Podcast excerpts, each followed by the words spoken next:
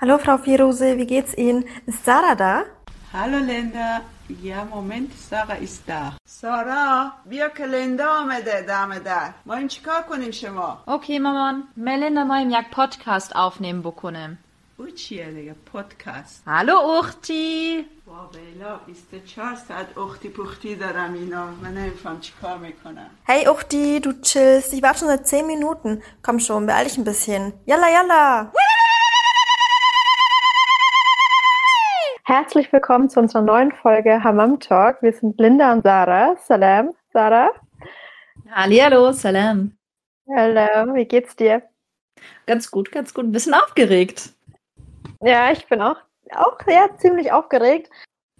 Und zwar, weil wir heute wieder einen besonderen Gast bei uns haben. Ähm, Zeitmagazin-Reporter und Buchautor Mohammed Amjahid. Mit ihm sprechen wir heute über sein neues Buch Der weiße Fleck, eine Anleitung zum antirassistischen Denken, das am 1. März erscheint. Herzlich willkommen, Mohammed. Wie geht's dir? Hallo, mir geht's gut. Ich sitze im äh, Homeoffice und äh, die Baustelle ist weiterhin laut, aber was soll ich machen? Ich freue mich, äh, dass äh, wir quatschen können und ich hoffe, dass die Baustelle im Hintergrund nicht stört. Also wir hören sie bisher zum Glück noch nicht, aber wir sagen Bescheid, gut. aber alles gut. Vielen, vielen Dank, dass du dir Zeit genommen hast. Ja, Mohammed, du selbst bist ja in Frankfurt am Main geboren. Deine Eltern kamen damals als Gastarbeiter aus Marokko nach Deutschland und sind dann zurück in ihre Heimat. Du hast auch dort die Schule besucht, bist aber danach für Studium zurück nach Deutschland gekommen und hast ähm, Politikwissenschaften an der FU Berlin studiert, habe ich gelesen, und ganze sage und schreibe zwölf unbezahlte Praktika gemacht ähm, und hast dann angefangen als Reporter für das Zeitmagazin zu arbeiten. Ähm, deine Zeit als Praktikant und deine Arbeit vor allem in der Medienbranche, welches ja sehr geprägt von den alten weißen Männern ist, hast du ja bereits in deinem ersten Buch von 2017 unter Weißen, was es heißt, privilegiert zu sein, veröffentlicht, in dem du vor allem über strukturellen Rassismus sprichst, beziehungsweise diese, diesen für viele erst richtig sichtbar gemacht hast. Äh, dafür hast du viel mediale Aufmerksamkeit bekommen und ich bin mir sicher, das wird bei deinem zweiten Buch, Der weiße Fleck, nicht anders sein. Darin berichtest du von dem tief verwurzelten Rassismus, der in weißen Deutschen steckt, ohne es selbst zu merken und gibst auch eine Anleitung eben, was wir überhaupt als Gesellschaft tun können, um diese Racial Justice, also diese Gerechtigkeit zwischen allen Menschen erreichen zu können. Genau, und ich würde sagen, lass uns doch direkt vielleicht mit deinem Titel anfangen. Und zwar, ähm, warum der weiße Fleck? Auf was spielst du an? Äh, eine Sache äh, zuvor, also ich habe beim Zeitmagazin gearbeitet. Ich bin jetzt freier Autor und Reporter. Ähm, und deswegen, Ah, okay, okay, gut. ja, äh, was kein Problem ist, äh, ich schreibe ja auch immer noch für die Zeit ähm, als äh, freier Autor.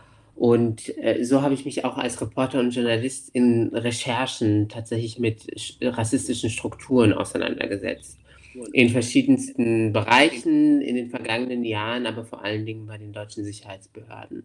Und während dieser journalistischen Arbeit, die ja darin besteht, dass ich Statistiken lese, also so total spannende Sachen, wie gesagt, und ähm, dass ich äh, geheime Dokumente und E-Mail-Verkehre irgendwie mir reinhaue, ähm, habe ich gemerkt, dass es äh, tatsächlich für sehr, sehr viele Menschen in Deutschland, vor allen Dingen in der sogenannten weißen Mehrheitsgesellschaft, weiße Flecken gibt. So nenne ich sie zumindest. Also es sind Sachen, die man nicht sieht, wenn man sie nicht sehen muss. Also dass, wenn man das Privileg Mhm. hat, sich nicht mit den rassistischen Strukturen zum Beispiel bei Polizeibehörden auseinanderzusetzen, dann sind die äh, in Anführungsstrichen unsichtbar für, für jene, die nicht betroffen sind. Und darauf äh, zielt auch das äh, neue Buch Der weiße Fleck, eine Anleitung zu antirassistischen Denken, dass ich quasi, weil ich ja super privilegiert bin, als Autor dafür bezahlt zu werden und mir da Gedanken zu machen und das aufzuarbeiten, dass ich versucht habe, einen Beitrag zu leisten, genau diese weißen Flecke quasi sichtbar zu machen und ähm, sie hoffentlich so äh, zu Papier zu bringen, dass all jene, die sich äh, weiterbilden und informieren wollen, das auch machen können. Ja, sehr nice. Also sozusagen der blinde Fleck nur auf unsere Gesellschaft angewandt. Genau. Ähm, blinder Fleck ist natürlich so ein bisschen von der Sprache schwierig, weil es gibt tatsächlich blinde Menschen, die nicht sehen können. Ja.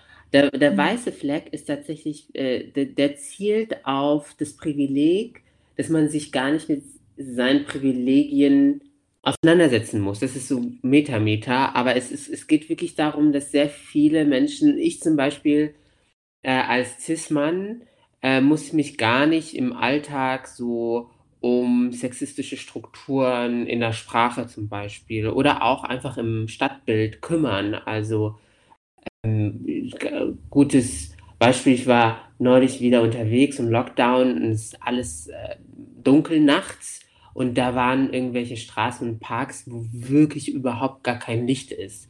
Jetzt will ich auch Frauen und von Sexismus, Sexismus betroffene Frauen nicht ähm, quasi als Opfer darstellen, aber Gender ja. Mainstreaming sagt ja genau das, ähm, macht es äh, diesen sexistischen Strukturen leicht, auch in Gewalt zu kippen. Das ja. heißt, man muss sich als von Sexismus betroffene Person da überhaupt mehr Gedanken machen oder es fällt dieser Person dann auf, im Gegensatz zu mir, wo ich so denke, okay, natürlich kann mir auch etwas geschehen in der Großstadt, aber ich habe dann erstmal überhaupt gar nicht diesen, dieses Gefühl, dass hier irgendwas falsch ist, strukturell.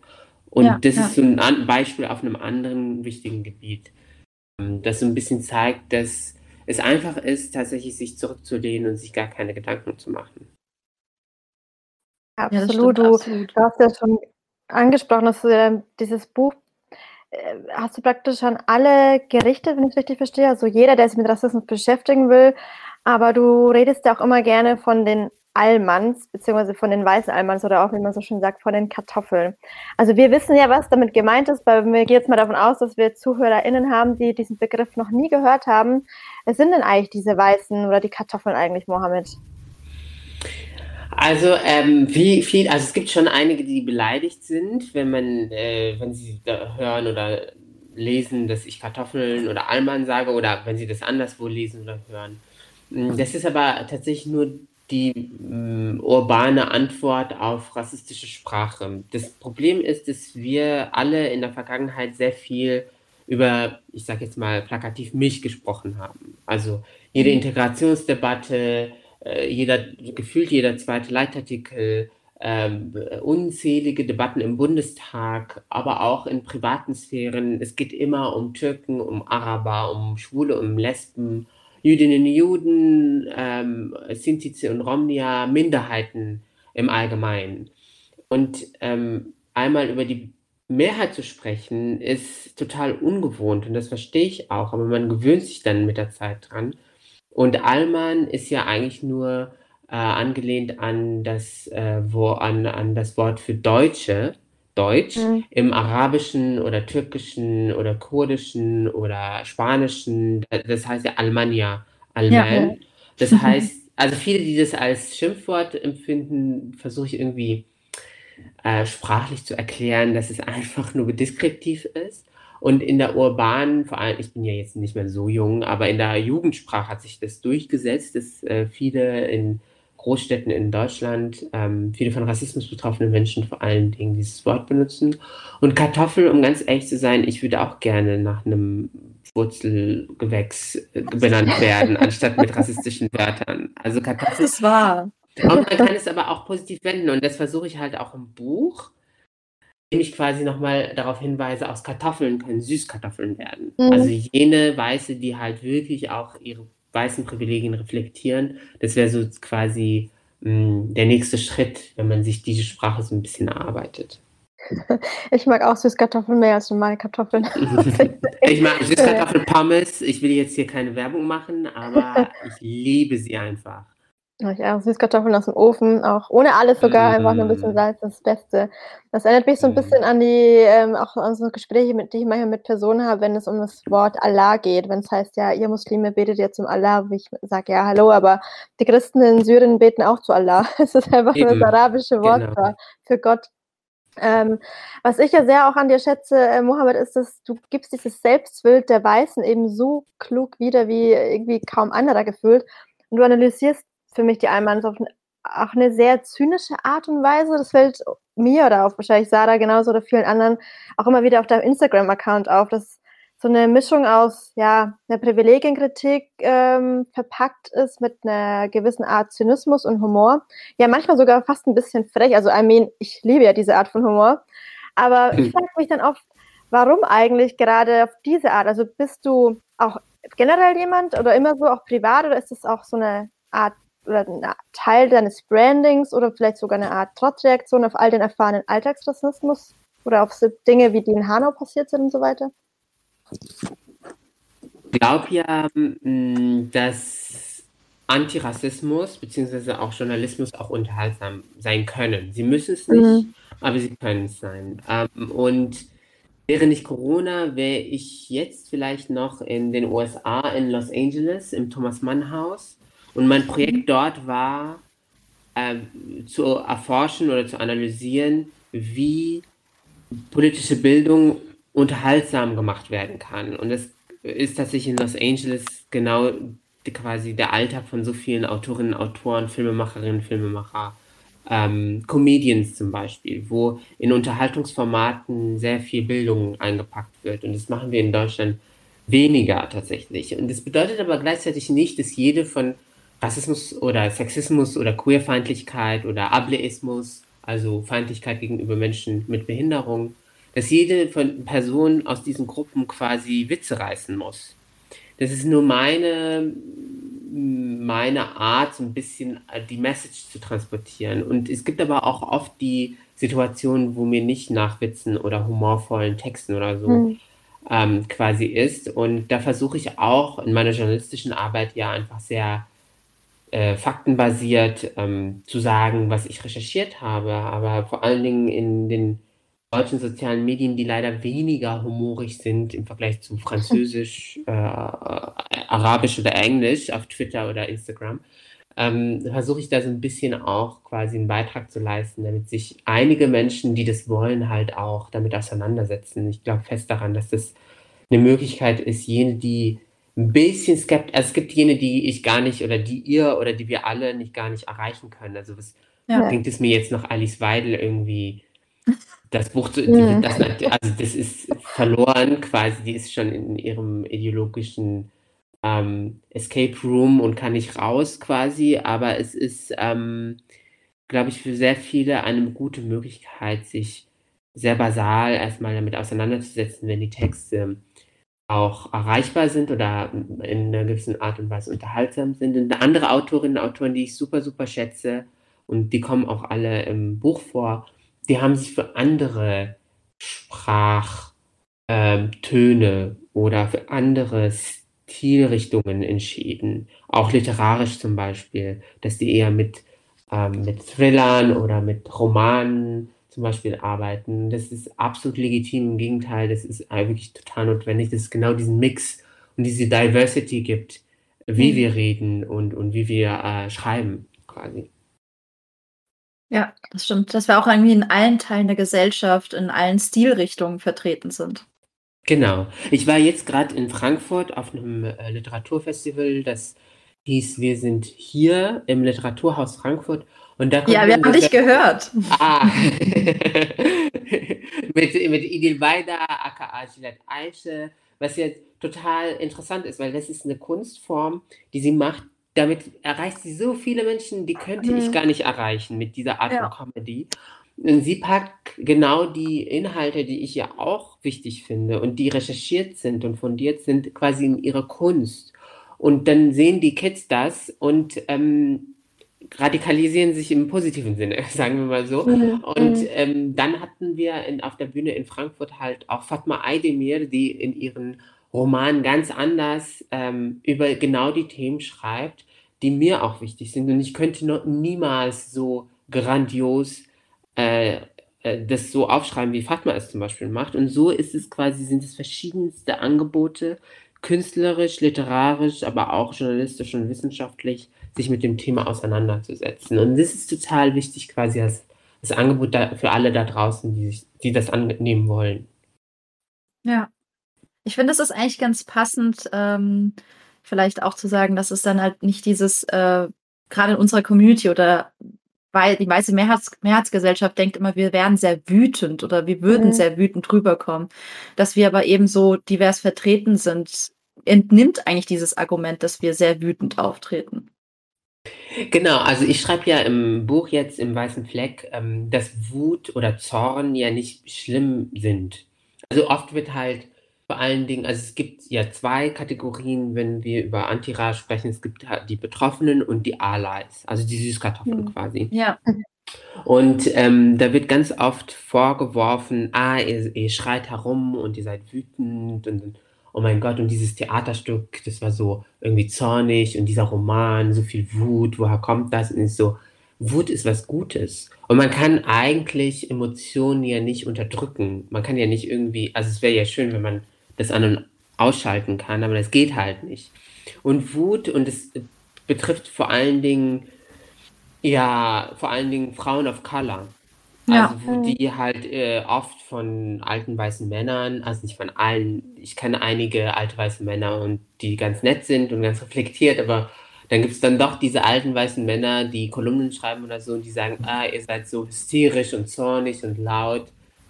Und ich so, es, es, da steht eine jahrhundertealte Tradition und Struktur der Diskriminierung dahinter. Es ist okay, mal auch was Wütendes zu schreiben. Das ist äh, nicht nur heilsam und therapeutisch, es ist auch vielleicht ähm, eine gute, ein guter Treibstoff für einen Text zum Beispiel. Ja, richtig. Und ähm, so ist Wut, äh, kann auch was ganz äh, Konstruktives sein. Ja. Oder wie Ferda Atermanns äh, Buchhändler gesagt hat, äh, was hat er gemeint? Bei Wir sind, beim Wir sind hier Festival.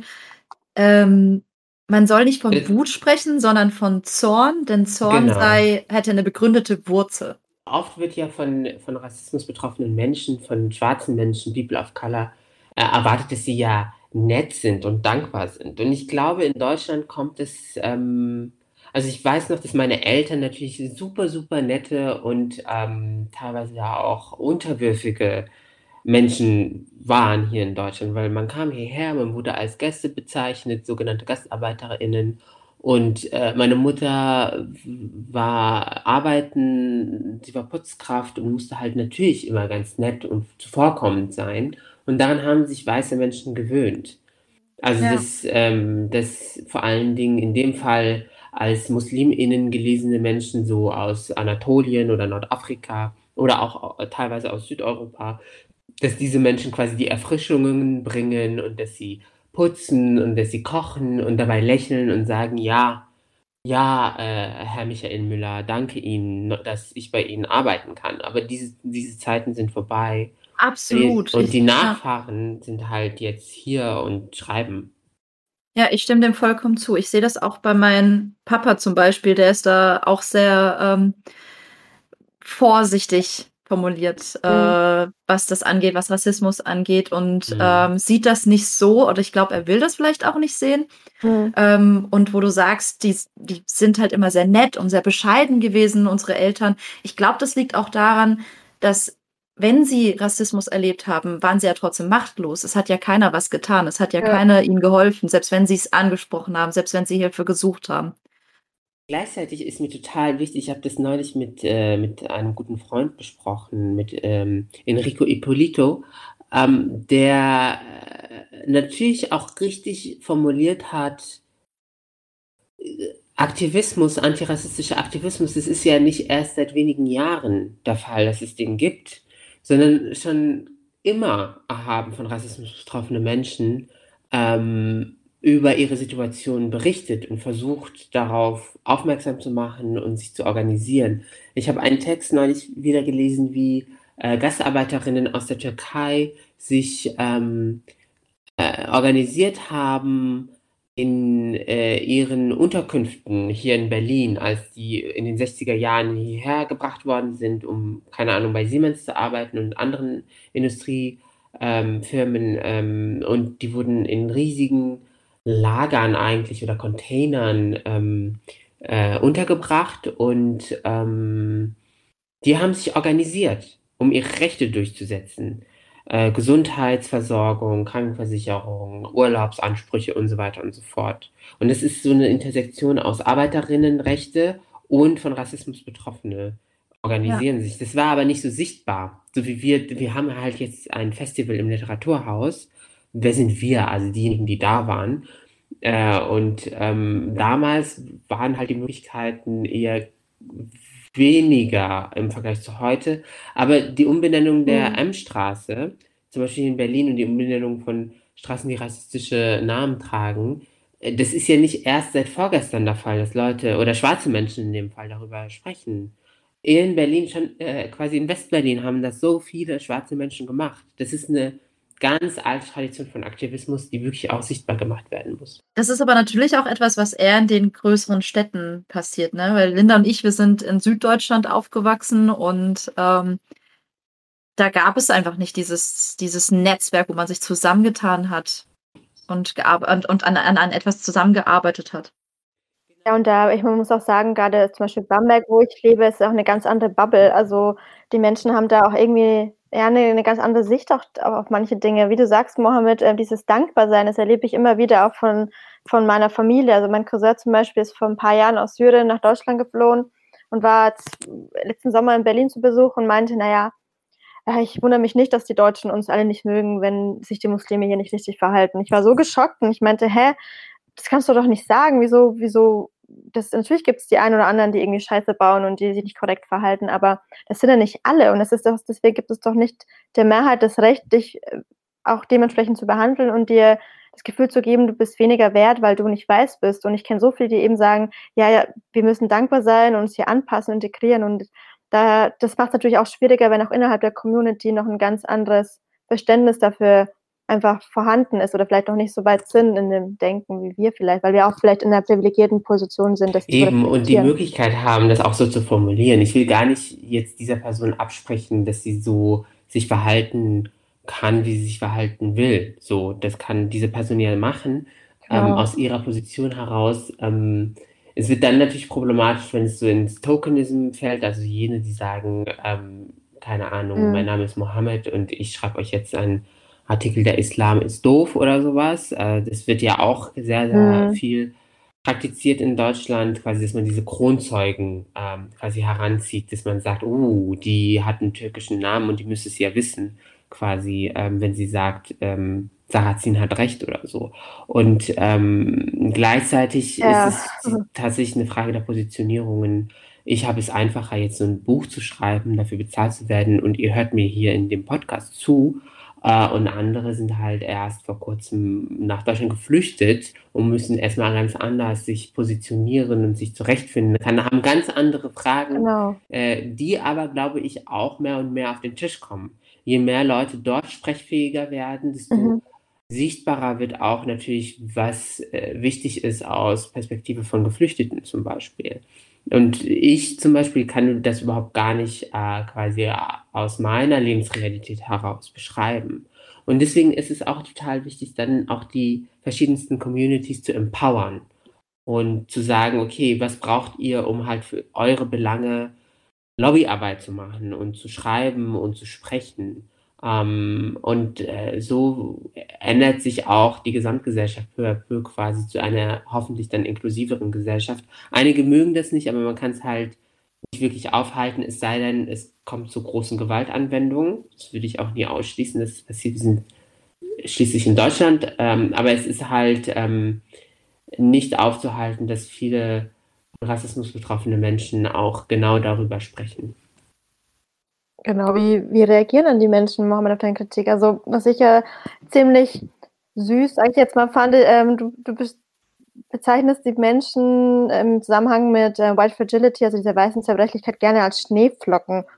Für unsere ZuhörerInnen, was, was sind denn diese Schneeflocken? Also, das ist natürlich ein Bild, das ähm, einfach auch nochmal hoffentlich unterhaltsam zeigen soll, wie fragil einige weiße Menschen und wenn sie dann noch cis-hetero männlich sind, im äh, Wechselspiel mit antirassistischen Diskursen.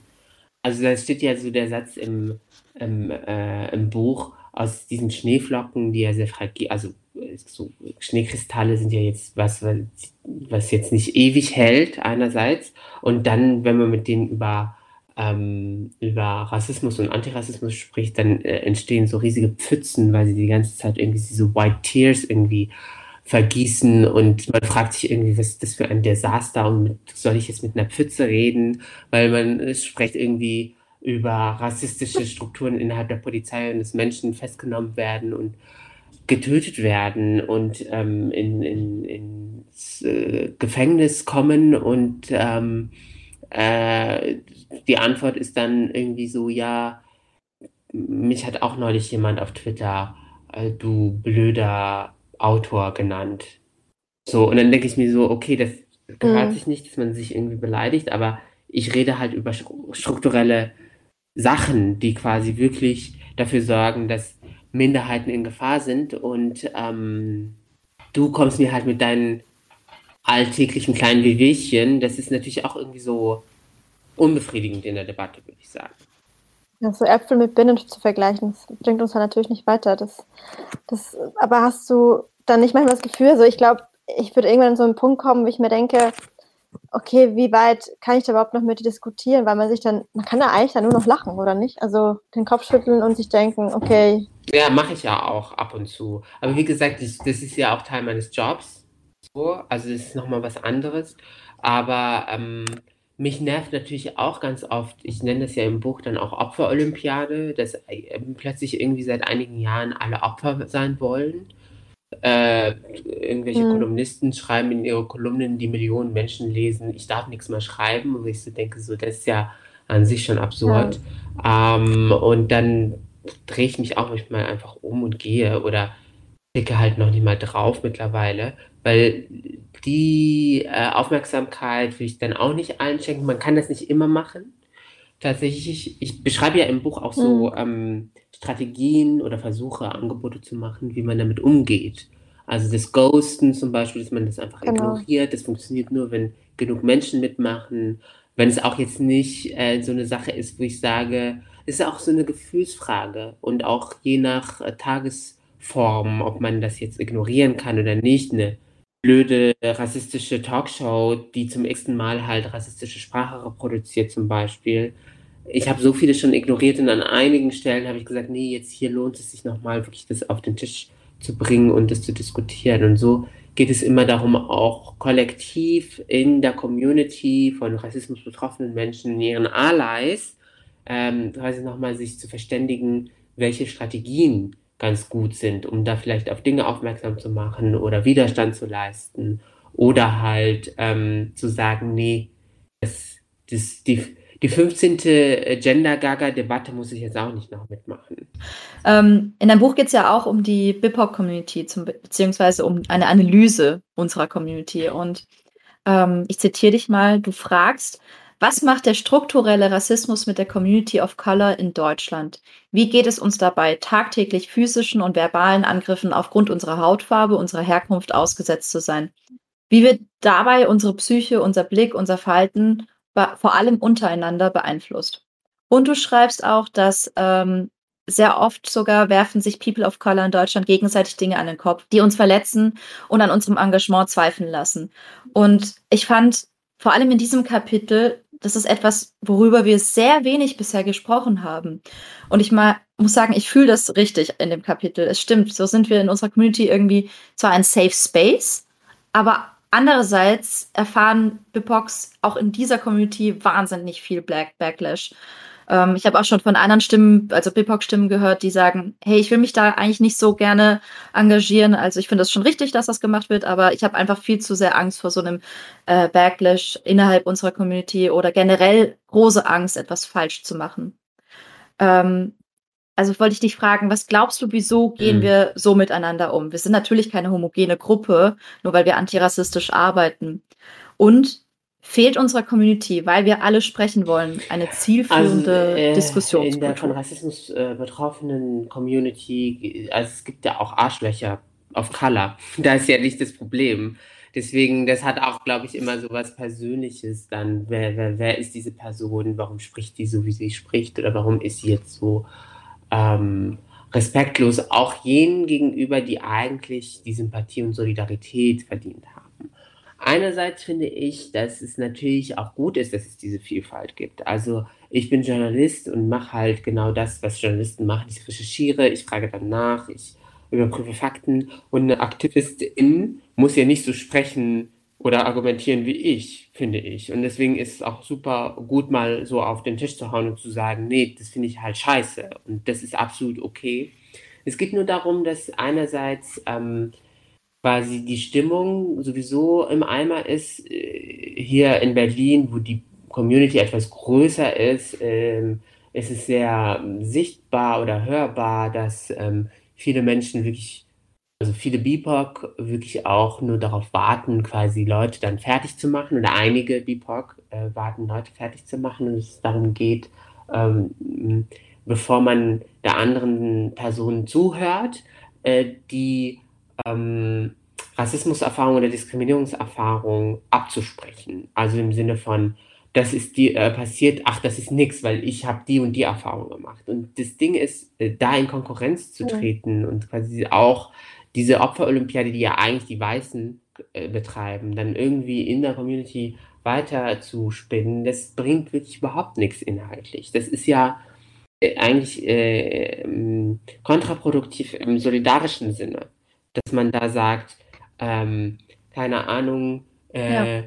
jemand kommt äh, zu mir und sagt, äh, ich bin äh, schwarz oder asiatisch gelesen und mir ist das und das passiert, und dann sage ich, was, was sagst du? Mein Name ist Mohammed und der antimuslimische Rassismus ist das Schlimmste und hör auf, über deine Wehwehchen zu reden. Das ist dann wiederum, das ist Zirkus, weil da geht es ja wirklich nicht um die ähm, quasi die ähm, belanglosen Erlebnisse von Hans-Jürgen, der super privilegiert ist, sondern da geht es wirklich, wirklich auf beiden Seiten dann oder auf allen Seiten über strukturelle Diskriminierungen ähm, und äh, einmal zuzuhören ist halt auch schwierig, aber total nötig. Und beschreibt es auch im Buch, dass es ähm, schade ist, dass da Leute dann sagen ähm, oder schreiben, Türken und Araber sind äh, super privilegiert und weiß und äh, verhalten sich selbst rassistisch. Ja, surprise, natürlich. Wir sind alle mhm. rassistisch sozialisiert und ich will gar nicht in der Positionierung sein, quasi andere Rassismen ja. auch zu erleben, die ich nicht erlebe. Also ich will keine schwarze Person sein, die äh, jeden Tag das erdulden muss, was da passiert oder äh, Jüdinnen und Juden, die in diesem Land wirklich einfach gedemütigt werden, nachdem das äh, Menschheitsverbrechen hier äh, passiert ist, das passiert ist, oder Sintize und Romnia, ähm, aber dann um, um, die Ecke zu kommen, zu sagen, TürkInnen und AraberInnen äh, die sollten mal aufhören zu heulen. Dann denke ich mir, ja, geh nach Hanau, geh zu den NSU-Opfern, äh, ähm, den Angehörigen, schau dir irgendwie alle ähm, Geflüchtetenheime zum Beispiel an, die ähm, in, in, Brand gesetzt worden sind, äh, in den Moscheen, wo äh, Morddrohungen ankommen. Erst heute habe ich das wieder gelesen, dass so eine Heilpraktikerin da Morddrohungen verschickt hat an verschiedenste Moscheen dazu sagen, dass äh, MuslimInnen zum Beispiel, das ist ja nur ein Beispiel, ähm, nicht mehr so über ihre Diskriminierung reden sollen, das finde ich halt, das ist halt super unsolidarisch. Ja, du hast absolut recht. Du schreibst aber auch, dass es in Amerika anders läuft, dass die da viel mehr an einem Strang ziehen. Das überrascht mich eigentlich ein bisschen, weil das ja auch ein sehr polaristisches äh, Land ist. Also ich glaube, an einigen Orten und in einigen Räumen wird in den USA eher an einem Strang gezogen. Also es kommt so ein bisschen, ähm, da komme ich auf so feministische Diskurse, ja. wo selbstverständlich halt auch schwarzer Feminismus zum Beispiel mitgedacht wird. Im Gegenteil, hier in Deutschland ist der Feminismus halt so richtig weiß wie nach dem Zahnbleaching und ähm, äh, Alice Schwarzer denkt irgendwie so, sie muss halt die weißen Frauen vor allen BIPOC retten im, in den USA ist es ein bisschen vorangeschritten ja. quasi, das dann noch inklusiver und intersektional, also noch ein bisschen ähm, ja, ähm, mit Blick auf verschiedenste Gruppen und deren Belange irgendwie gedacht wird. Und das fehlt tatsächlich noch in Deutschland, zu sagen, ich kann zum Beispiel sagen, dass äh, Moscheen nicht angegriffen werden dürfen in Deutschland, egal was es für Moscheen erstmal sind. Und gleichzeitig kann ich sagen, dass es einen antikurdischen Rassismus gibt. Also ich muss mich nicht entscheiden, zum Beispiel sozusagen, soll ich mich ja. da irgendwie entlang, und ich kenne mich jetzt in anat anatolischen Angelegenheiten jetzt nicht super aus, aber mich dazu entscheiden, auf eine Seite zu stellen. Ich kann sagen, ich bin antirassistisch mhm. und solidarisch und gleichzeitig ähm, lehne ich jede Art von Nationalismus ab. und ähm, gucke auch auf den virulenten und schlimmen antikurdischen Rassismus. Das, man muss sich nicht entscheiden, ob man Team hier oder Team da ist. Und so ähm, geht es auch äh, bei anderen Fragen ganz gut, dass man im solidarischen Sinne sich immer irgendwie so Gedanken macht und sagt, ähm, ich muss jetzt nicht in eine Opferkonkurrenz treten oder die andere Seite oder irgendeine andere Minderheit fertig machen, um mich aufzuwerten. Sondern es geht wirklich darum, einfach solidarisch zu denken, weil wenn wir nicht aufeinander aufpassen, es tut niemand für uns. Niemand wird auf uns aufpassen, wenn wir es nicht selbst machen. Das ist total wichtig für mich als Message. Das ist ein gutes Stichwort, weil du schreibst ja auch ganz äh, zu Beginn deines Buches, dass du dir Sorgen machst um, um dich und, und wirklich Angst auch um deine körperliche Unversehrtheit, also um dein Leben hast. Ähm, ein Satz in Bezug dessen hat mir sehr gut gefallen. Ich zitiere kurz, Demokratie wird schon wieder zur großen Gefahr für verletzbare Gruppen in mehrheitlich weißen Gesellschaften.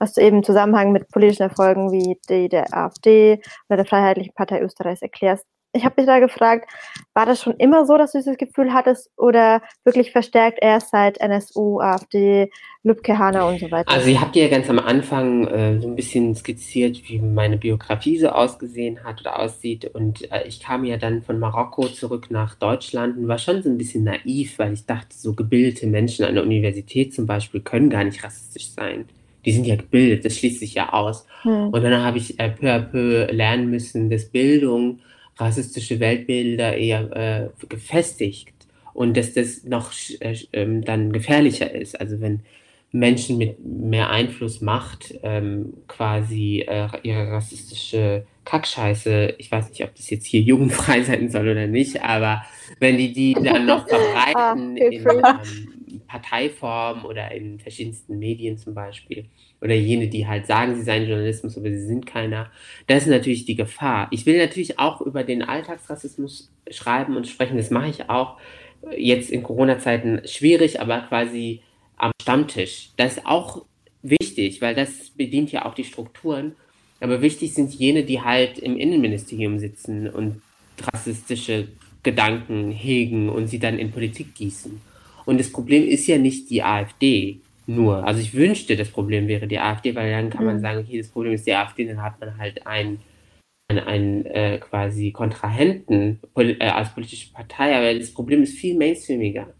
Ähm, eigentlich aus meiner Sicht in jeder Partei, die in deutschen ja. Parlamenten vertreten ist, findet man genau diese rassistischen Strukturen, die äh, dafür sorgen, dass BIPOC keine bekommen, dass BIPOC auf dem Arbeitsmarkt diskriminiert werden, auf dem Bildungsmarkt diskriminiert werden, äh, in, in der Justiz, äh, dass sie dann am Ende auch äh, so behandelt werden, wie sie behandelt werden in den Polizeibehörden, bis hin zu der Radikalisierung von ähm, Rechtsextremen, die dann zur Waffe greifen und in Hanau in eine Shisha-Bar gehen und Menschen ermorden aufgrund ihrer ideologischen Verbindung Blendung und ihrem Menschenhass, ihrer Menschenfeindlichkeit. Ähm, und es ist so oft passiert in Hanau, in München, ähm, in Kassel, ähm, in dem Fall gegen einen Verbündeten, der sich hingestellt hat, Walter Lübcke, und gesagt hat, ich möchte integer sein und ich lasse nicht zu, dass Minderheiten diskriminiert werden und schon äh, bedienen sich ähm, Attentäter, Terroristen quasi genauer an dieser rassistischen Sprache und an diesen rassistischen Strukturen und schreiten quasi zu Selbstjustiz. Und deswegen ist es so wichtig, diese Kontinuitäten nochmal aufzumachen und zu sagen, wenn wir zum Beispiel über das Z-Wort sprechen, das Sintize und Romnia rassistisch ähm, bezeichnet und dass Leute sagen, ich möchte aber, dass diese Paprikasauce im Regal im Supermarkt so heißt. Wenn wir darüber reden, geht es nicht darum, dass Minderheiten im Supermarkt nicht beleidigt sein wollen. Es ist nicht, es geht nicht um so ein Gefühl oder um Wellness oder so, sondern es geht wirklich um Leben und Tod. Also das Z-Wort wurde von den Nationalsozialisten mhm. Sintize ja. und Romnia auf den Arm tätowiert und dann wurden sie ins KZ geschickt. So läuft die Geschichte.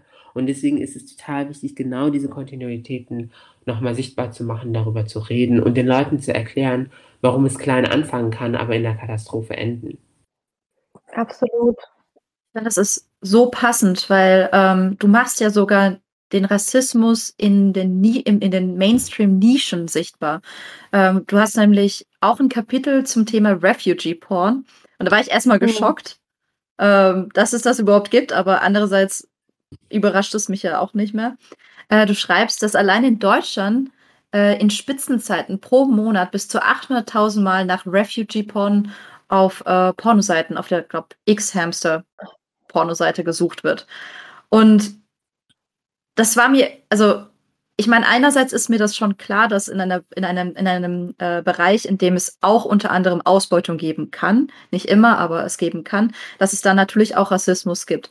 Ähm, trotzdem ist es nicht ein Fokus, wenn darüber geschrieben wird. Wie bist du also auf so ein Thema gekommen? Und andererseits frage ich mich, was sagt das über unsere Gesellschaft aus, wenn wirklich Refugee-Porn ähm, pro, äh, ähm, ja. produziert wird. Total, also dieses Kapitel ist wirklich auch sehr explizit. Also da kommen Sachen vor, wo ich natürlich nicht überrascht war, aber ich habe schon mit meiner Lektorin hin und her damals ähm, überlegt, wie krass man das beschreiben sollte. Und ich, wir haben uns dann entschieden, das einfach darzustellen, wie es ist. Ja. Und zuvor muss ich, wie ich das auch im Buch schreibe, sagen, ich bin halt sex-positive. Jeder, der Pornos gucken soll, möchte soll Pornos gucken. Dann kommt es aber darauf an, welche ja. Pornos es sind. Sind es mhm. gewaltverherrlichende Pornografie? Genau ähm, äh, Produkte oder ähm, ist zum Beispiel, es gibt ja auch feministische ja. Pornos und dieses, ähm, dieses ähm, ja, Phänomen äh, ist mir zum ersten Mal in Frankreich begegnet oder im französischsprachigen Raum, wo ähm, Statistiken sagen, dass die meisten Suchanfragen auf Pornoseiten auf Französisch ähm, äh, sogenannte Brexité, also so NordafrikanerInnen betreffen. Also viele weiße Männer suchen ganz gezielt nach äh, Pornofilmen, wo NordafrikanerInnen oder äh, marokkanischstämmige Französinnen oder algerischstämmige Französinnen etc. erniedrigt werden und vergewaltigt werden. Das ist wirklich auf Platz 1 der Charts. Das muss man sich erstmal vorstellen. Das sind Millionen von Klicks. Ja. Und das zeigt oh, und illustriert aber, krass. wie tief diese rassistische Denkweise quasi in der Gesellschaft äh, verankert ist. Selbst die Sexualität wird davon quasi geformt. Das heißt, irgendwelche weiße mhm. Männer oder Männer im Allgemeinen ja. wollen, jetzt wird ich ganz explizit, sorry, wollen sich einen runterholen und schalten aber ihr ähm, rassistisches mhm. Gedankengut dabei quasi mit an. Und das ist so eine Illustration, da habe ich mir auch nochmal gedacht, es ist eine ja. gute Sache, nochmal einfach zu sagen, wie schlimm es ist. Und dann habe ich gefragt, wie ist es eigentlich in Deutschland? Und das mhm. ist ja eigentlich mein, mein, mein, meine Hauptaufgabe als Journalist und als Rechercheur. Das war vorher nicht klar und dann habe ich halt die Pornoseiten angeschrieben und habe mit MathematikerInnen äh, gesprochen und äh, ähm, Daten ausgewertet und mit SexualwissenschaftlerInnen äh, gesprochen, was es bedeutet und am Ende kam ein Bild raus, das total verstörend ist. Also da haben sich nach 2015 vor allen Dingen Leute in Deutschland hingesetzt und wollten halt explizit sich angucken, wie geflüchtete Frauen vergewaltigt werden in Pornofilmen. Puh. Es war es ist Wahnsinn. Also ich bin richtig, richtig boah. Das ist echt, wenn ich mir das mal so durch den Kopf gehen lasse, also also man, ich kann, ich finde dafür für sowas einfach keine Worte mehr. Da frage ich mich, wie Sarah schon meinte, wo wir als Gesellschaft aktuell denn stehen und was für ein weiter Weg und Kampf das auch ist.